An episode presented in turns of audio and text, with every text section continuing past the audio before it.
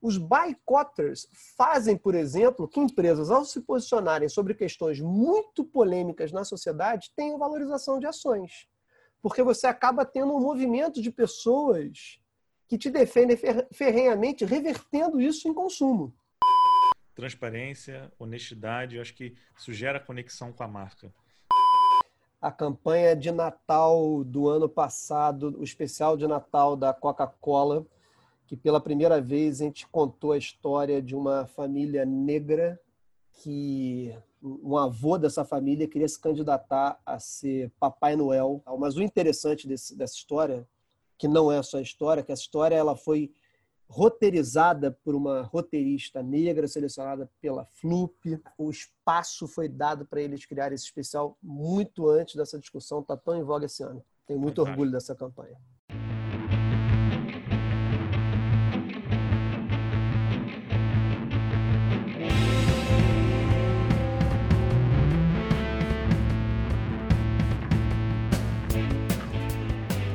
Está começando o Líder in the Jungle, o podcast sobre liderança e empreendedorismo. O líder de hoje é o Márcio Borges. Ele é vice-presidente da W Macan, uma das maiores e mais premiadas agências de publicidade do mundo. Atualmente, a rede do ano em Cannes e a rede do ano em Efes. E esse ano já estão com várias campanhas entre as mais bem-sucedidas durante a pandemia. Márcio, eu fiquei muito feliz de você ter aceito esse convite para compartilhar com a gente cases de sucesso que com certeza vão servir de inspiração para muitos líderes e muitas marcas. Principalmente no momento que a gente vive hoje tão transformador e que está demandando ainda mais contato, posicionamento e transparência das empresas. Muito bem-vindo, Márcio.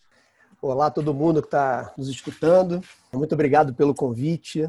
Estou adorando poder conversar aqui um pouquinho sobre esse assunto, que para mim ele é apaixonante. Falar um pouquinho na, da minha história, o fato de eu estar onde eu estou, ele é feito muito mais por pessoas que me deram as oportunidades de fazer as coisas nas quais eu acreditava que podiam ser feitas. Mas se fosse separar alguma coisa assim específica, é, três coisas que eu posso dizer que são é, muito características minhas. A primeira acho que é uma questão de curiosidade. Eu sou uma pessoa bastante curiosa, então acho que de tudo que eu já fiz, eu já fui é, office boy em banco com 15 anos até é, vendedor de loja. E sempre eu quis ter muita curiosidade por aquilo que eu estava fazendo e de que forma eu podia aprender mais sobre aquilo.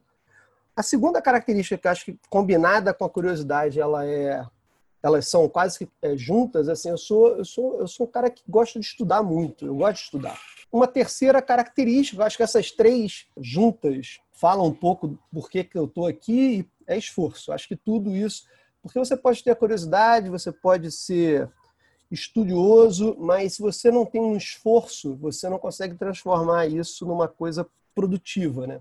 Quantas pessoas não são esforçadas, curiosas, estudiosas e não tiveram possibilidades de, de exercer alguma coisa com as quais elas são é, diretamente envolvidas e apaixonadas. Eu fico pensando que portas eu posso abrir para as pessoas, né? E cada vez mais o que mudou, o que tem mudado ao longo dos anos, é que tenho permitido com que essas portas elas tenham, elas sejam cada vez mais com olhar de diversidade, com olhar de igualdade, com olhar inclusivo de verdade. Assim, às vezes você faz um processo de seleção em que você vê que algumas parcelas da população não tiveram acesso a curso de inglês, mas você botou ali que um pré-requisito é curso de inglês. Então você não está de verdade é, sendo inclusivo. Talvez você tenha que pegar pessoas que não tiveram oportunidade de estudar inglês, fazer com que elas tenham oportunidade de entrar em algum lugar que com essa oportunidade elas possam vir a estudar inglês. Por exemplo, dando um exemplo bobo, tá? Faz todo sentido, tá? É. Um exemplo bobo, mas que eu já vi muitas discussões essa recentes de processos seletivos que exatamente isso.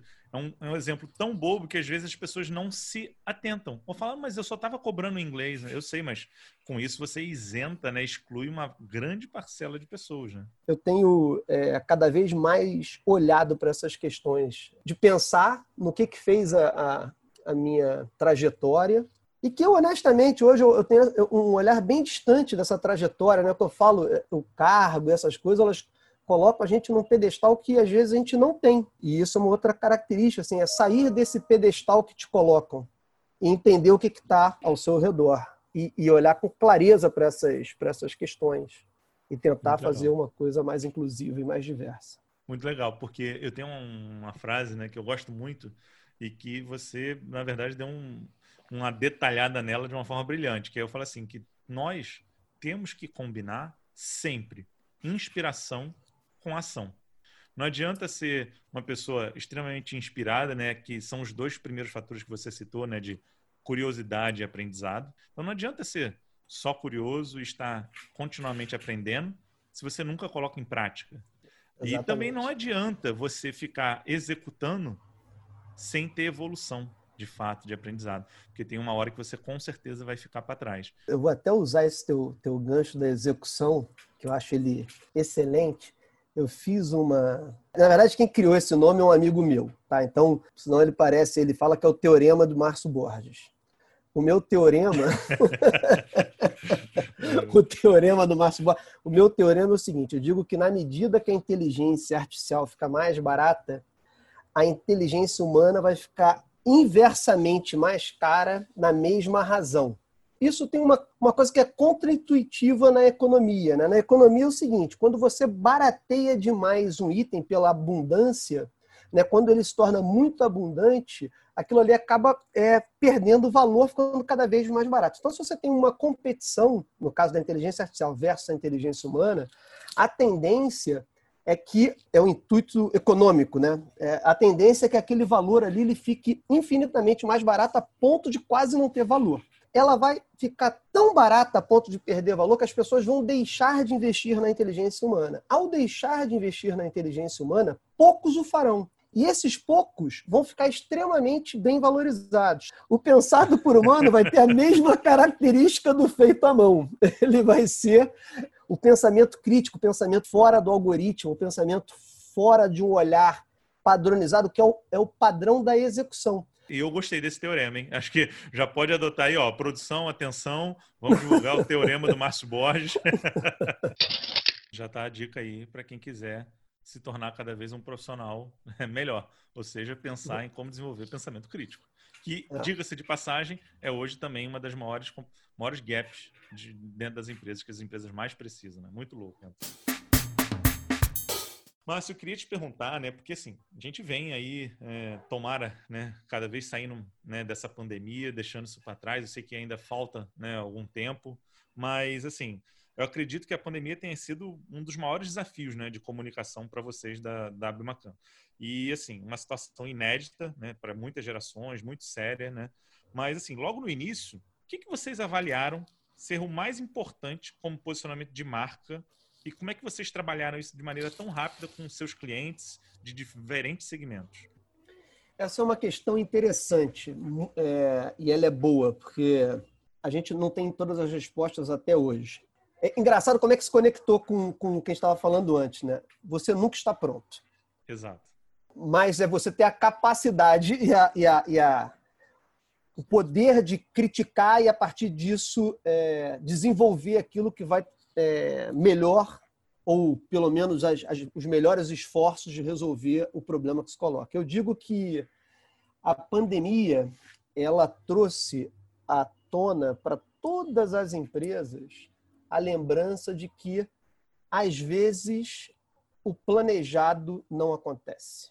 E você se depara com uma coisa completamente inusitada, em que você não tem benchmarking para ir é, se referenciar, que você não tem. Foi uma primeira pandemia na era da informação, porque a gente já teve outras pandemias, mas uma pandemia com tanta informação que gerou uma infodemia, é a primeira vez na história da humanidade. Então, é, de fato, não tinha ninguém pronto para responder com muita clareza a todos os desafios que, que foram colocados. Então, o, o interessante é que a gente, num primeiro momento, a gente trabalhou muito mais com as perguntas do que com as respostas. Tanto que a gente não teve, por incrível que pareça, uma coisa era muito clara o que, que era muito claro? A comunicação era um fator fundamental. Naquele momento que vivemos, e nesse momento que ainda vivemos, uma parte de importância enorme é comunicação. As pessoas precisam saber é, como elas vão lidar com isso, as, as pessoas precisam é, entender como é que as empresas estão, estão colaborando com isso, como é que os governos estão colaborando com isso, como é que a sociedade está colaborando com isso, enfim. Então, a comunicação se tornou aquilo que nós fazemos se tornou uma coisa é, fundamental. E aí vem uma, vem uma, uma questão interessante, porque olhando hoje, até com, com um olhar é, de retrovisor já, porque a gente já está inserido há algum tempo, eu diria que uma das grandes e boas decisões no início, que pareceram é, decisões um pouco atrasadas naquele momento, é que nós não fomos, talvez as empresas, nós com os nossos clientes, os mais rápidos a respondermos tudo. Talvez a gente tenha demorado assim, umas duas semanas a mais para começar. E isso foi nos dando mais certeza do que falar, porque aconteceu muito no início da pandemia a gente tem três momentos diferentes da pandemia, né? que era ausência de informação, perplexidade, o que fazer, mas a gente tem três grandes momentos agora olhando para que era uma crise de saúde, uma crise econômica e uma crise psicológica. Essas três crises elas, elas acontecem simultaneamente. A crise de saúde chegou primeiro, a crise econômica ela veio com a queda de renda e com queda de renda, um impacto na economia que fizeram com que mais pessoas estivessem desempregados dependendo disso, gera uma preocupação muito grande nas pessoas, um aumento na ansiedade, isso gera uma crise psicológica de não entender o futuro. E imagina isso tudo acontecendo numa, numa barreira enorme de mudança, o jeito de mudança no jeito que você trabalha. E a gente tem clientes de diversos segmentos, né? Você tem clientes que foram mais impactados no primeiro momento, clientes que foram menos impactados e clientes que tiveram oportunidades geradas. Então a gente teve é, esse balanço de setores que tiveram reações diferentes também e vivendo toda essa disrupção no jeito de se trabalhar. Então você tinha uma, uma disrupção, literalmente uma disrupção, porque é uma coisa que você não está prevendo, é um processo inteiramente novo do modo de trabalhar e uma maneira das pessoas se comportarem em relação ao mercado. Então acho que o primeiro momento de entender o que estava acontecendo, ao invés de sair falando ele foi um momento que hoje, olhando no retrovisor, ele foi uma decisão muito acertada, porque ele nos deu um pouco de perspectiva dessas sensações. Tá? Então imagina assim, no primeiro momento você tinha as pessoas já num, num nível de estresse, de entendimento, de medo e perplexidade acontecendo é, nas suas casas, elas querendo consumir a infraestrutura, mesmo para as empresas, por exemplo, as empresas de e-commerce, nós atendemos aqui é, americanas, a B2W mesmo em, em, em segmentos que tiveram um crescimento, a infraestrutura não estava 100% preparada. Estava, mas você tem que se reorganizar para aquele excesso de demanda, assim como vários segmentos tiveram excesso de demanda. Brutal. E outros tiveram uma, uma, uma queda de demanda brutal. A gente tem outro cliente, por exemplo, de a Latam de companhia aérea. Então, você tem assim os dois extremos no mesmo. É, as pessoas começando a deixar de viajar, parando de viajar, bloqueio, lockdown em outros países, cancelamento de voo internacional, para segmentos assim que tiveram oportunidade, segmentos que tiveram e isso mudando todo o jeito do consumidor comprar. E aí algumas coisas foram acontecendo nesse nesse ínterim e a gente foi também aprendendo de novo, ninguém tinha nenhuma resposta naquele momento, tinha muito mais pergunta do que resposta. Mas o que foi fundamental foi não partir. Algumas empresas tentaram tirar proveito da oportunidade. Eu digo que isso vai estragar a reputação dessas empresas por muitos anos. É que aumentaram bruscamente seus preços ou tentaram, de alguma maneira, tirar proveito daquela. Não quero citar, acho que essas empresas estão aí é, como referência do que não, do que não se deve fazer. É, ficou é, claro para todo mundo. Né? Ficou claro para todo mundo. Acho que essa, esse peso na, na, na, reputação vai ser carregado por alguns anos. Vão ter que fazer muito agora para recuperar esse, esse gap, esse problema que foi gerado. E outras conseguiram. E aí sim, é, naquele momento, não era só um problema sobre tirar proveito ou não tirar proveito, ou se preocupar em como eu organizava a, a, a empresa, né, que eu imagino era muito sobre de que forma eu posso servir os meus clientes, de que forma eu posso ser uma empresa servidora, transparente. Exato. As pessoas ali, as, é, as pessoas ali de fato queriam ajuda. Eu acho que a gente conseguiu levar muito é, desse pensamento para as marcas com as quais a gente trabalha, de como é que as empresas poderiam ser empresas que ajudassem as pessoas. Primeiro, é uma, é uma questão de humanidade, é uma questão de atravessar o problema junto, porque até um, um, um comentário, né, as pessoas, no primeiro momento, já li também, já, já vimos diversos artigos, ah, mas, poxa, as empresas fazem isso para tirar proveito de imagem. Eu falei, não, na verdade as empresas ganham na imagem porque elas fizeram, mas isso é uma consequência e não foi uma. E que se isso servir de exemplo para outras empresas, que, que bom. mundo faça, né? Que todo, exatamente, que mais pessoas, mais empresas façam. Você imagina só, no Brasil inteiro, um monte de gente querendo fazer o bem para aparecer, não tem problema, que faço bem, né? É, exatamente, eu tô, eu, que, eu que tô, os outros façam. Que, exatamente, eu estou até levando para o lado ruim. Vamos, vamos supor que ele quis fazer de propósito. Ok, tudo bem, ele está fazendo bem. Gente, imagina muita gente fazendo bem junto, né?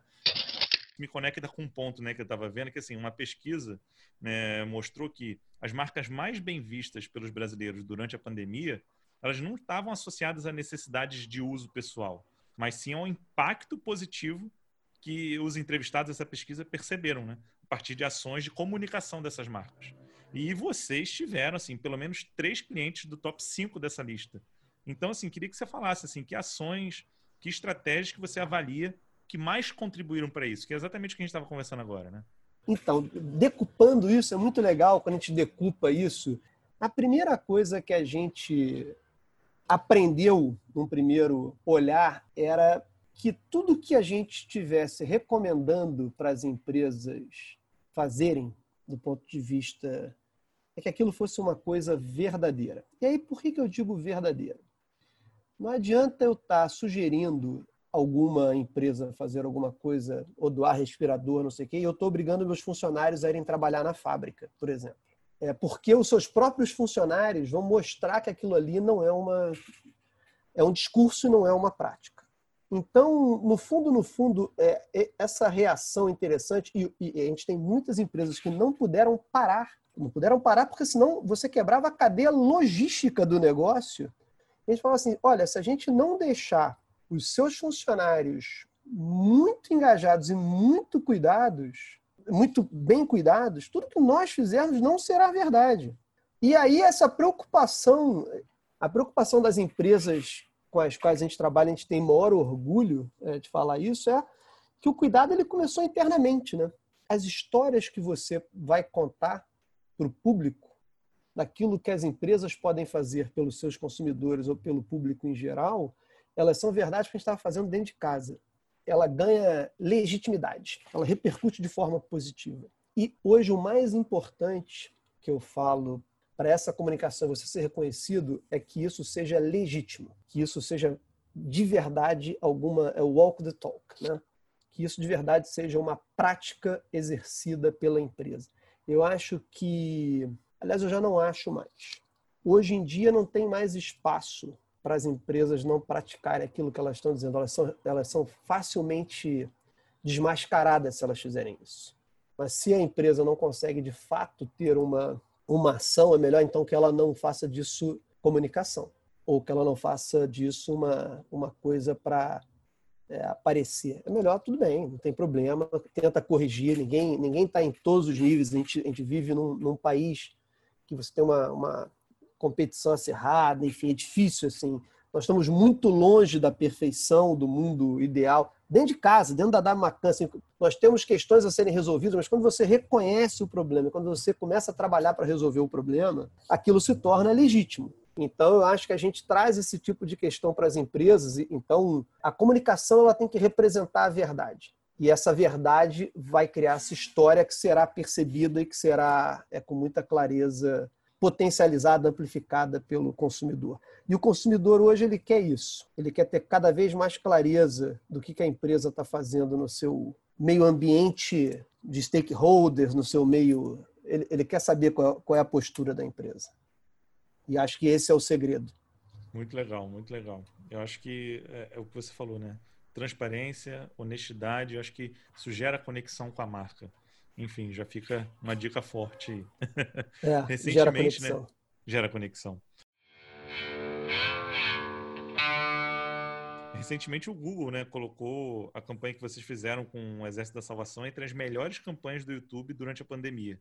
Queria que você falasse para a gente dessa, desse case sensacional e dos resultados absurdos né, que alcançaram aí junto também com as redes.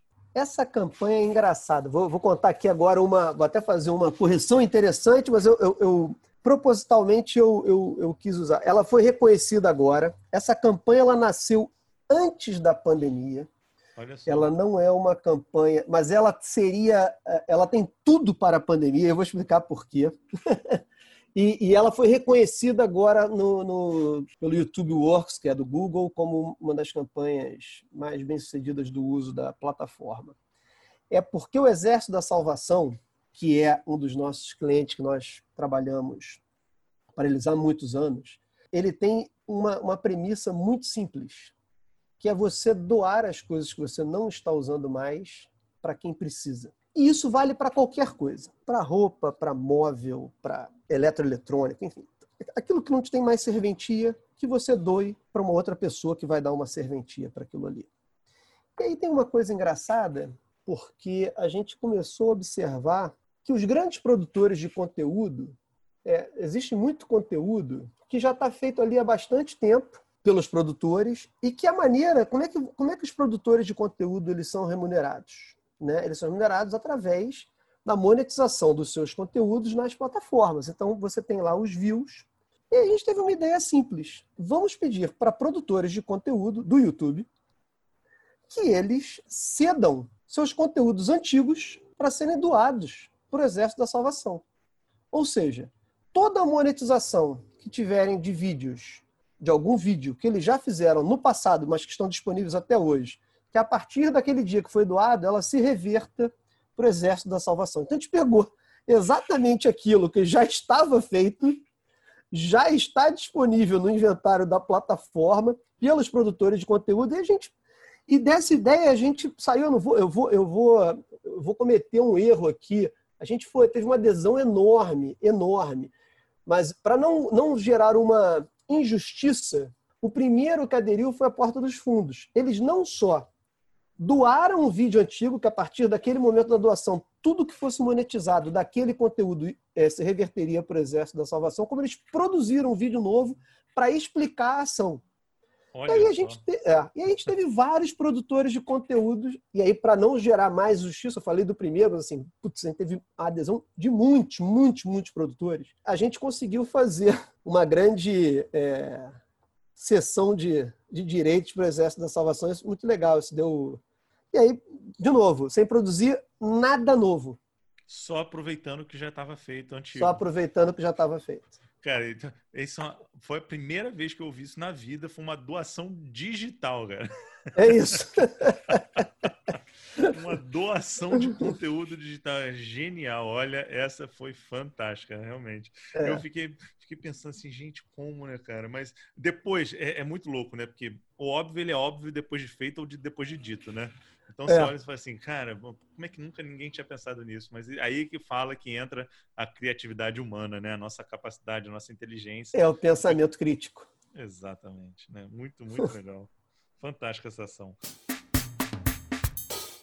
E assim, é, continuando um pouco nessa, nessa questão do, né, dos nossos hábitos e tudo mais, né, de tudo que a gente tem visto de mudança, sem dúvida, né, as mudanças mais óbvias no comportamento dos consumidores foram a maior adesão ao e-commerce. Né? Você já citou aqui né, a B2W como cliente e tudo mais, né? até porque no momento que a gente não tinha opção. Né? E Sim. assim, vocês perceberam alguma penetração maior de algum público que antes tinha mais resistência a esses hábitos? Ou como assim, alguma faixa etária, classe social, coisas do tipo?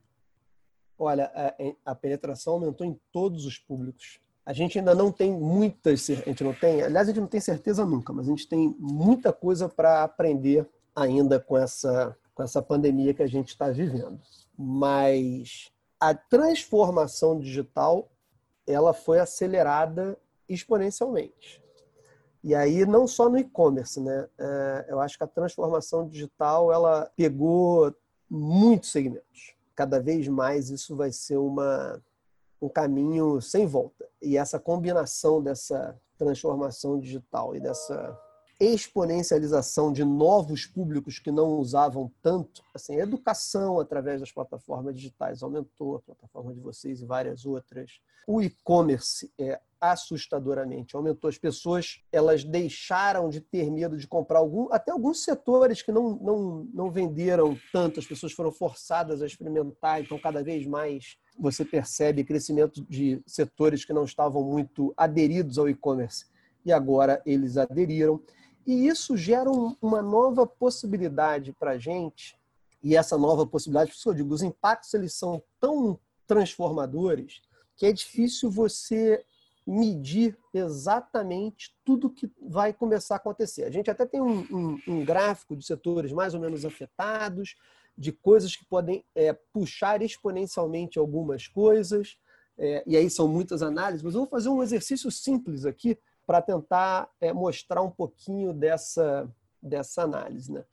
Imagine que ao final, sei lá, quando houver uma vacina, etc., vamos supor que 80% volte, a gente não sabe esse número hoje. É, é uma previsão modesta. 80% volte a uma jornada literalmente exatamente igual ao que era antes.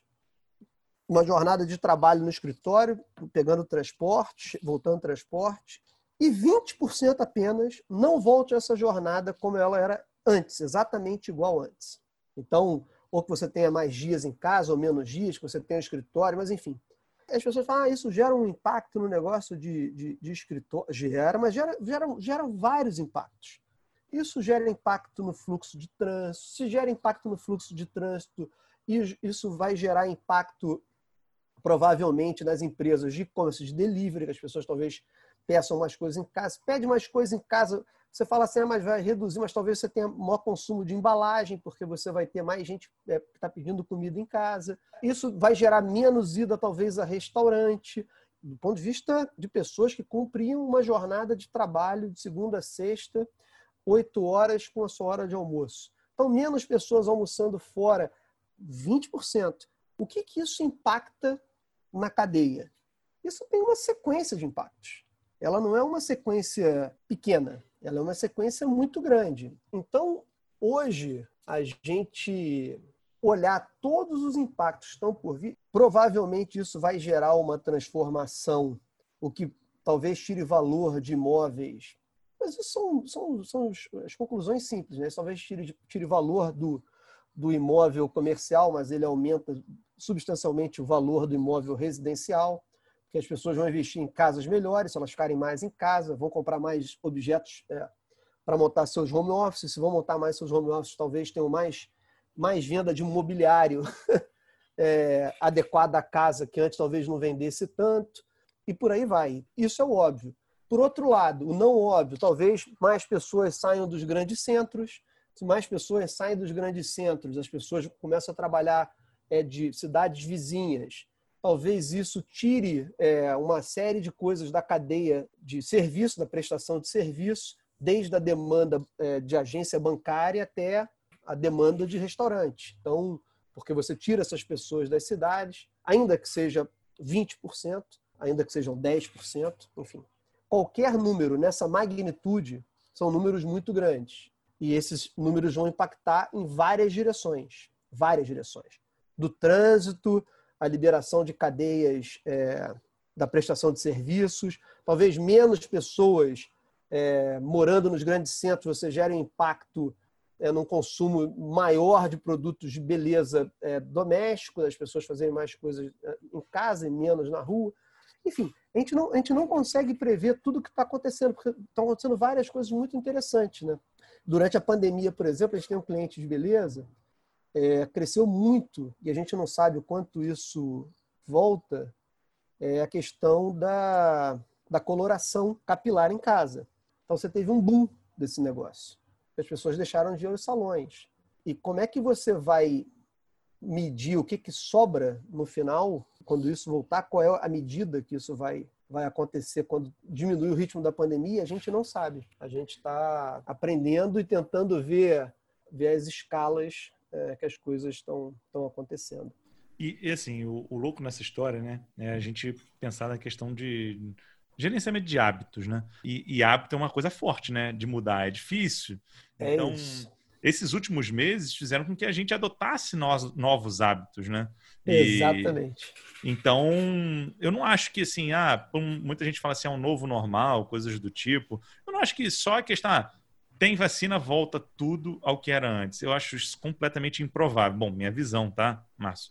É, eu acho que tem muita coisa que a gente mudou, de fato, hábitos. E que já eram, assim, já eram, já tinha algumas tendências mudando. Quando você falou assim de educação, né, que é a nossa área, a gente já via que a educação ia ser um, um mercado disruptado, mas talvez fosse levar 5, 10 anos, o que levou 3, 6 meses. Né, é, essa aceleração é impressionante. É essa aceleração é impressionante. Então, assim, eu acho que você falando sobre isso, né? É, eu acho que assim, tem muito conceito, muita mudança de hábito que vai, que as marcas deveriam pensar que de fato não vão voltar atrás, né? É, eu acho até que elas, elas podem até pensar o seguinte: ok, é, talvez uma parcela volte atrás, outra não voltará. Essa pequena parcela, ela já talvez seja suficiente para criar novos mercados ou suficiente para abalar alguns mercados. Porque se você tira 20% de alguma coisa de algum mercado, seja ele qual for, é um impacto significativo. Se você tira aquilo ali, já é suficiente para sair um competidor daquele mercado. Se é um mercado muito competitivo.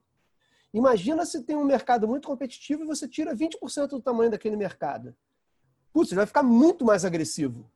Então, talvez você tenha é, pessoas, é, empresas que saiam de alguns mercados porque eles deixam de se tornar é, lucrativos, talvez. Em compensação, outros são criados.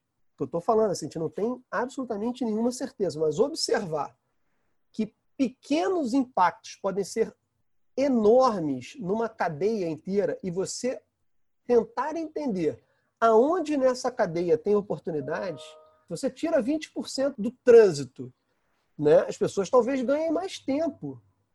Se as pessoas ganham mais tempo, será que elas conseguem estudar mais? são pequenas coisas, né? Porque dentro dessa escala de jornada, né, se a gente olha, tem 24 horas. Pô, se 24 horas, parte desse dia ele está transformado, vamos observar como é que ele transformou. Vamos observar como é que está essa transformação em cima desse hábito, né? E vamos ver onde é que estão criando novos hábitos, ainda que sejam de parcelas relativamente pequenas. Eu, eu também não gosto dessa expressão novo normal, não. Eu também é, não. É, o novo, o novo normal parece que as coisas antes eram muito. Então, não é sobre isso. Acho que as pessoas vão continuar sendo extremamente socializáveis. Eu acho que o consumo de tela excessivo ele provoca um, um desgaste psicológico na maneira como as pessoas reagem. Então, as pessoas efetivamente vão voltar a se socializar, mas o quanto, né? Essa é a questão, o quanto. Então, hoje a nossa Acho que as nossas questões elas têm que estar nos, nas proporcionalidades, né? no quanto, no quanto. Quanto vai parar de ir para o escritório? Quanto vai sair das cidades? O quanto vai, o quanto as pessoas voltarão? O quanto, né? Porque eu acho que vão voltar alguns hábitos voltam, outros não e outros se transformam. E assim, você está falando muito né, de, de oportunidades, que acho que as marcas têm que estar atentas, né? Para capturar essas oportunidades, fazer com que seus negócios realmente se beneficiem né, de algumas mudanças e potenciais mudanças. Mas o que eu vi também, né, acho que você chegou a falar, não sei se você usou esse termo, foi infotoxicação, é, foi isso mais ou menos que você falou? Infodemia. Infodemia, ah, tá, legal. Porque assim, o que eu vejo é que assim, a gente vive a era do acesso, né? A gente tem acesso a qualquer tipo de informação hoje em dia. Mas ao mesmo tempo que a gente vive a era do acesso, a gente vive a era também do excesso, né? Então, tem um, um, excesso de informações chegando até a gente, as marcas tentando fazer com que a gente, de fato, né, compre as coisas, todo mundo tentando captar a sua atenção. Tá, tá uma loucura, né? Em todos os canais, seja, por exemplo, um e-mail, um WhatsApp, uma rede social e coisas do tipo. O que você percebe que assim as pessoas estão ficando mais cansadas? Né? Tem alguma mudança de comportamento até nessa forma das marcas se comunicarem com seu público e, de fato, as marcas que mais estão conseguindo atrair atenção, como você disse, né, de uma forma original, autêntica, é, elas perceberam isso? O que, que, você vê um pouco nesse ambiente? tem uma expressão que não é minha, ela é de um professor de Harvard, que é o Joseph Nye. É, não sei se fala Nye ou se fala Ni. Agora estou na dúvida da pronúncia do nome dele, mas não tem problema. Algum dos dois está certo. Ele, ele foi um, um autor que cunhou o termo soft power, que é o poder expresso através da negociação e da informação. Né? É, é, basicamente o cara que conheço durante os governos do Barack Obama, ele é um professor de Harvard. Ele cunhou uma expressão muito boa, porque ele diz o seguinte: na era da informação, na era da informação, que é o que a gente vive hoje, a credibilidade é um recurso escasso. Por que, que a credibilidade é um recurso escasso? Porque você tem tantas versões, tantos fatos.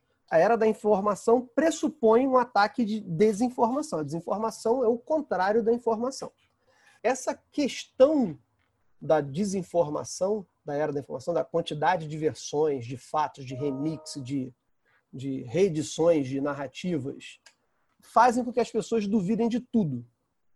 E ao duvidar de tudo, né, a gente vê uma queda crescente, uma queda crescente da falta de credibilidade política, no governo, nas instituições, na ciência, o que é uma loucura, né? Porque quando você tira a credibilidade, a dúvida de tudo é a beira do caos social. Você começa a ter crenças e não se pautar naquilo que é científico.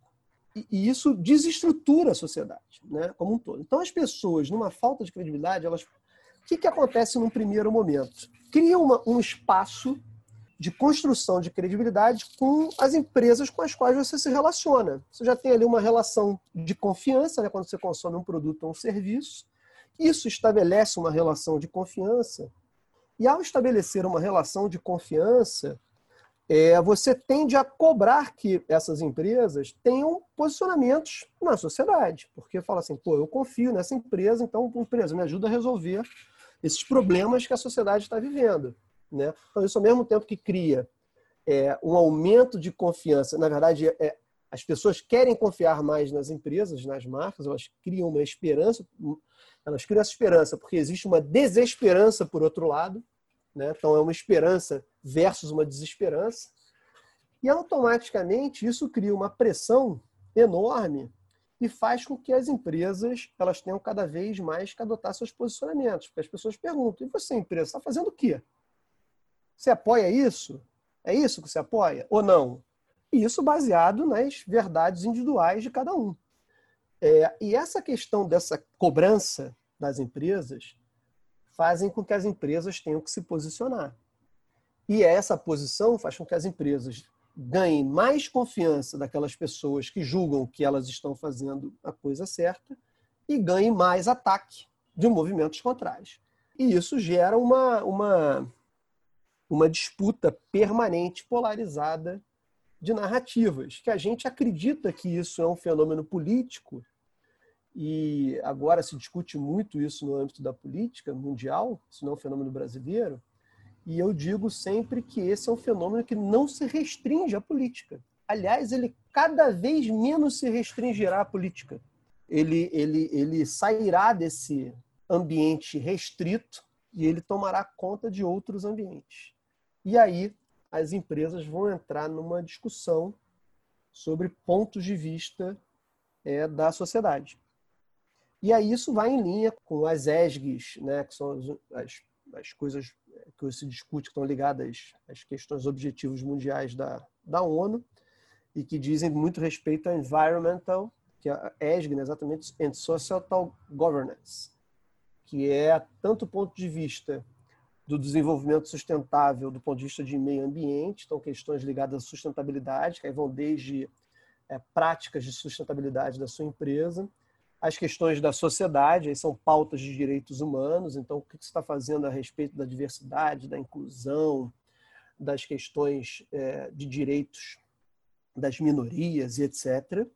E vão entrar em questões de governança, que são as questões relacionadas a, a, a práticas éticas, questões anticorrupção. E esses três pontos relacionados que geram uma pressão do ponto de vista do, do investidor, ele será amplificado por uma pressão do ponto de vista do consumidor. E aí é o que eu, eu, eu gosto de usar uma expressão a gente tende intuitivamente a acreditar que o primeiro movimento contra uma empresa é um movimento de boicote. Que em inglês fica melhor isso que eu vou explicar, que são os boicotters. Né? Então, o que, são os boicotters? São as pessoas que deixam de comprar algo de alguma empresa que elas acreditam estarem fazendo a coisa errada no seu julgamento individual. E eu digo que tem um outro movimento tão importante, que mais importante talvez, que são os boicotters. O que, que são os boicotters? Os boicotters são as pessoas que compram mais para suportar. Então, são pessoas que passam a consumir mais das empresas que elas acreditam, no seu julgamento pessoal individual, estarem fazendo a coisa certa. Os boicotters fazem, por exemplo, que empresas, ao se posicionarem sobre questões muito polêmicas na sociedade, tenham valorização de ações. Porque você acaba tendo um movimento de pessoas que te defendem ferrenhamente, revertendo isso em consumo. Exato. É, então... Isso teve até, teve até, uma campanha recente, né? É, acho que na Natura, que ela defendendo o posicionamento de uma campanha que ela tinha sido feita, as ações dela subiram né, após subiram. isso. Temos vários exemplos maravilhosos que eu tem desde o Colin Kaepernick da Nike, é, quando ele foi contratado pela Nike, ele tinha sido expulso da NFL, que foi o mais emblemático é, um monte de movimento de boicote contra a Nike nos Estados Unidos, pessoas queimando tênis na rua e as ações valorizando dois dias depois. Até um super recente aqui da Natura que vocês estão. Mas tem, tem já vários exemplos, tem vários é, estudos e, e, e exemplos disso. Então, essa é a combinação desses, desses fatores que geram esse movimento. Essa combinação que estão gerando esse movimento. Muito legal, muito legal. É, você vê, né? É um impacto direto de você defender um posicionamento com correlação com a ação. Então, é, é o que você falou, né, Márcio? Aonde que isso está escrito em algum livro, em alguma escola de negócio, que isso acontecia, né? Pois é. é. Que, que, modelo é, preditivo poderia prever isso? Né? Então, é a forma da gente se adaptar e entender essas relações é que vai fazer com que a gente tenha vantagem competitiva. Né? É, então, é isso pensamento crítico pela pelo pensamento ao, crítico. É, pensamento crítico ao olhar dos movimentos. Exato. E assim, nessa mesma linha, né, eu queria te fazer aí uma, uma outra pergunta que é assim, esse boom né, de interatividade digital gerou também muitos excessos, a gente estava falando sobre isso, né? E a gente teve exemplos negativos de oportunismo, de ataques à concorrência, né? E eu vi que você escreveu um artigo falando, inclusive, sobre o impacto dos social bots, né? Que são uhum. perfis criados para disseminar informações falsas e negativas. Então, assim, como a gente agir para prevenir que esse tipo de ação impacte na credibilidade da marca, né? Tá. Esse é o tema dos bots. Eu gosto de usar esse tema. Na verdade, as pessoas acreditam, elas tendem a acreditar. Hoje tem mais de 18 mil artigos científicos que mostram é, como as, as plataformas sociais digitais, eu digo todas têm claramente é, ações, por mais que elas tentem combater, e elas tentam, não estou dizendo que isso seja um problema que elas lidam às cegas, é, mas eu estou dizendo que é um problema que ele existe, e um problema para ele ser resolvido, ele tem que ser enfrentado, e talvez a gente tenha que olhar, e eu vou até fazer é, é uma, depois uma analogia. Então, eu sempre digo que que existe uma orquestração através de bots sociais, bots que se pareçam por pessoas, pendurados em contas falsas nas plataformas sociais digitais, existe. Isso interfere em tudo. Isso interfere em ranking de e-commerce, isso interfere em comentário, em, em feed, isso interfere em, em recomendação de música. É, essas orquestrações elas estão mais do que comprovadas no âmbito político né? A gente tem várias orquestrações publicadas já em, em, em eleições em diversos países, em diversas simulações. As mais emblemáticas foram Brexit e eleição do Trump nos Estados Unidos. Mas a gente tem a atuação e orquestração desse tipo de mecanismo, que não são só os bots, né? não é só a orquestração de bots, é uma combinação de fatores. É bots, trolls, sub-puppets dentro de uma grande orquestração, e essa grande orquestração ela acontece é, para disseminar desinformação, discurso de ódio, enfim. Ela, ela, isso é um assunto permanente a ponto de, a ponto de a gente ter tido agora em julho uma parada de várias empresas no mundo apoiando o movimento Stop Hate for Profit, que repercutiu aqui no Brasil, é, de várias empresas multinacionais parando de estar em várias plataformas digitais sociais. Quer dizer, isso é um fenômeno porque é, as empresas monetizam com isso, enfim. E eu brinco que esse é um fenômeno que tem que ser combatido e a gente, a gente tende a olhar para isso como se a tecnologia ela tivesse uma neutralidade, né? Como se a tecnologia, quem faz isso é humano, a tecnologia é neutra. Eu falo que não é verdade, porque é, a, às vezes a maneira com a qual o algoritmo e a própria orquestração que você pode fazer a partir do desenvolvimento de um algoritmo, na verdade, você cria uma artificialização para tirar proveito de algoritmo. Ele pode ter sido desenvolvido de uma. Pode não, ele foi desenvolvido de uma forma benéfica, mas ele tira a partir daquele mecanismo, você tira proveito é, da forma que ele foi construído e você artificializa contágios. Né? Você artificializa viralização, você artificializa propagação de desinformação, você artificializa um monte de questões é, que são questões hoje amplamente divulgadas na sociedade, amplamente divulgadas em nível é, mundial. Aqui no Brasil, enfim, tem a questão grande aí da PL da, das fake news, enfim, isso se discute na Austrália, na Alemanha, nos Estados Unidos, na Inglaterra, em todos os países do mundo tem um debate mundial sobre essa questão da orquestração nas plataformas é, digitais. E eu sempre falo isso, eu tenho esse discurso assim, mas eu sou um otimista, tá? Eu, as pessoas não deixaram de usar o computador porque tem vírus é, no software. As pessoas não, deixaram de usar a internet banking porque tem fraude bancária.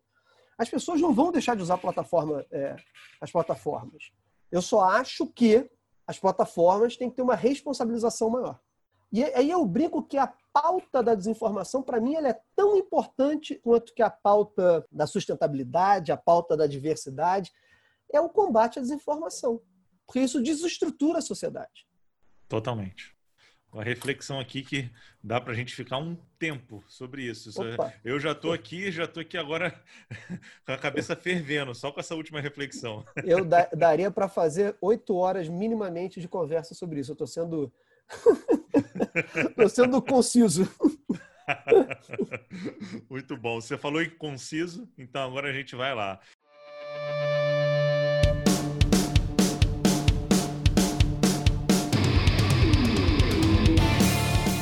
Vai entrar no nosso quadro do Líder na Selva, que é são perguntas objetivas com respostas rápidas e objetivas também.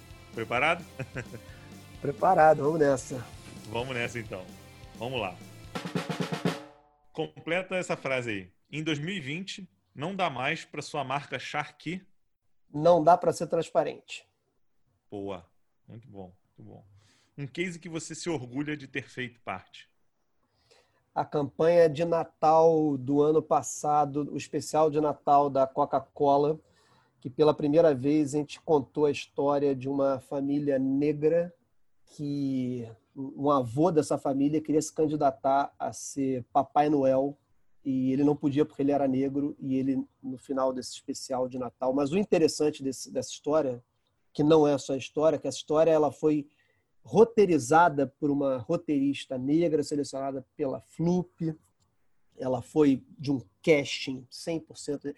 Ela foi feita legitimamente, não por é, por pessoas que têm esse privilégio como o, o meu aqui de ser um, é, um branco, mas não. A, a, o espaço foi dado para eles criarem esse especial muito antes dessa discussão, está tão em voga esse ano. Então, essa foi a campanha de Natal do ano passado. Tenho muito fantástico. orgulho dessa campanha. Fantástico, fantástico. Se você tivesse que escolher só uma rede social. Eu uso todas, mas hoje eu dou o papel a ela, a todas elas que são o papel delas. Se eu fosse escolher uma rede que eu tivesse que escolher profissionalmente, eu escolheria é, é, por trabalho o LinkedIn. Por é. trabalho. É. E uma rede que muita gente ainda subvaloriza e que eu acho que é um erro, porque você pode construir boas conexões de fato profissionais ali de evolução da sua carreira. Qual dica que você daria para uma empresa que está começando agora a construir e posicionar sua marca? Não, não necessariamente construindo essa marca, mas querendo de fato posicionar né, ela no mercado. É, tem, tem, eu vou falar aquelas coisas meio. parecem clichês, mas é. Cara, ter muita clareza aquilo que você, como empresa, vai fazer e aquilo que você não vai fazer. E para isso, é, não fazer, quando eu digo, é as escolhas que você não fará como empresa, né? aquilo que você não tolerará. E, e, isso é se posicionar, e para se posicionar, eu acho que aí é o, é o, grande, o grande ponto do momento, as empresas têm que ter um propósito. E esse propósito é que vai dar essa clareza para ela é, daquilo que ela fará e daquilo que ela não fará em hipótese nenhuma. Porque Os valores vai... inegociáveis. Né? Inegociáveis, exatamente. Então, o que, que ela não fará de forma nenhuma. Tendo isso com muita clareza, é, imediatamente você vai conseguir transparência, verdade, conexão com as pessoas que estão que acreditam naquilo igual a, a, a, a empresa acredita e por aí vai. Muito legal, muito legal. Um livro. Eu estou lendo um livro, na verdade eu acabei de ler. É, vale a pena é, quem tiver Lie Machines do Philip Howard é em inglês, mas vale a pena esse, o Philip Howard é o diretor do Instituto de Oxford sobre do Internet Studies é, da Universidade de Oxford, que ele estuda toda essa questão da orquestração nas redes no âmbito da manipulação. Então, bots, trolls, ele mostra na política como é que essas coisas funcionam, é, etc. Então, é um livro que ele foi publicado agora em 2020 ele é uma grande referência para mim acadêmica, então é, é um livro que eu super recomendo. Um livro em português, para não, não ficar naquela é, questão de dar uma, uma dica, porque agora olhando, nem todo mundo vai ter o, o acesso a, a, a, poder talvez ler um livro em inglês. Eu vou dar um livro em português que eu gostei muito também. Esse eu acabei duas semanas atrás. É Um Mundo que Não Pensa, Tá? O, o, mundo que não pensa. A humanidade diante do perigo real da extinção do Homo sapiens, do Franklin Foer. Esse é um livro que ele mostra toda essa construção é, das questões da, da, da, do empobrecimento do jornalismo, da por que, que o jornalismo está empobrecido. Ele é um jornalista, é, então ele, ele da coisa a gente está delegando o nosso pensamento é, para outros é, uhum. Então, acho que é um, é um, é um livro bem interessante para ler também. E é um livro super gostoso, pelo menos eu gostei. Tomara que, que vocês gostem. Boa, boa. Um filme. Um filme. Eu, eu gosto de tantos. É, é toda vez que eu vejo essas, essas perguntas de, de filme. É, é difícil responder. É difícil porque eu sempre fico, eu sempre fico na dúvida. É, se ele de fato é o meu melhor filme, né? É uma, é uma. Então, de novo, eu vou fugir a regra, mas eu quero dar dois, tá? Vou dar dois. Ó, tá eu permitido, sei que é um filme... tá permitido. Por favor. Dois recentes. Parasita, que é o, o filme coreano, que foi o vencedor do, do, Oscar desse ano. E o outro que eu achei, esse filme que eu vou falar, Parasita, eu vi, ele, ele é um filme que incomoda, ele me incomodou bastante. E o outro eu gostei, aí é uma, é uma, uma questão de paixão minha, traz uma coisa é, da época, Ford versus Ferrari, tá vendo? Não tem nada, é um filme, é um filme da história da competição da Ford versus a Ferrari, é um, é um filme super recente, mas de novo, eu estou trazendo filmes recentes e que ambos eu gostei de ter visto. Boa. Mas o melhor filme, é, é, é, essa pergunta é muito cruel. mas, mas você se saiu bem, foram duas boas recomendações. é porque, é, pô, para mim, aí tem vários. O Poderoso Chefão, adoro. Toda é, a trilogia de Star Wars. Não, não Gente, eu sou como, muito né? fã de muitos filmes. Boa. Mas olha só, agora vem a última pergunta e, obviamente, a mais importante, né? É, Para quem não sabe, eu e o Márcio aí compartilhamos de uma paixão. Então, vai aí a pergunta final. 2019 ou 1981? 2019 eu estava lá. Eu estava em Lima só, assistindo só. aquele negócio. Então, para mim, do ponto de vista da emoção, é 2019. Porque a emoção que eu vivi naquele estádio, ela é indescritível indescritível. 1981 foi muito importante, eu quando criança, na minha formação de flamenguista. Mas 2019, na minha vivência de, de emocional, que 81 eu era ainda um garoto, então a vivência emocional 2019 ela foi é inesquecível, é para o resto da vida. É, inesquecível. Eu acho que eu, eu, tenho uma resposta muito parecida, porque é isso, né? É o que você disse, o 81 faz parte quase que da catequese dessa religião, né? Que a gente é. vive. Que... Mas 2019, você dentro da experiência, é uma coisa louca. Eu já, fi, eu já fico com o coração acelerado aqui só de te fazer essa pergunta. É, não tinha como a gente terminar melhor com essa pergunta, eu não vou ter como mentir sobre isso. Né? A nossa conversa que foi genial, daria assim mais uns 10 podcasts a gente ficar discutindo aqui nossos hábitos, né, mudança, tudo que a gente está vivendo. Mas queria deixar, né, primeiro te agradecer, né, foi muitos insights, já estou aqui com a cabeça muito mexendo, né, mexida, e queria deixar aí, palavra final com você. Bom, foi um prazer estar aqui também, já está aí aberto para futuro, acho que tem, tem vários assuntos que a gente pode aprofundar, enfim, dá para aprofundar. É, dizer aqui para todo mundo que tiver a oportunidade de ouvir esse, esse podcast que, no fundo, no fundo, a gente traz um pouco da, da, da experiência e a experiência ela é sempre pessoal. Então, que cada um tente refletir na sua própria vivência é o que, que se aplica, o que, que não se aplica e, e tentar refletir sobre isso. E assim terminamos mais um Líder in the Jungle. Eu sou Bruno Leonardo, CEO da Witseed, uma das maiores empresas de capacitação corporativa online do Brasil. Ah, gostou do nosso papo? Compartilhe nas redes sociais e não esqueça de marcar a gente. Arroba BrunoBCL e arroba Witseed. Semana que vem temos mais um encontro. Até lá!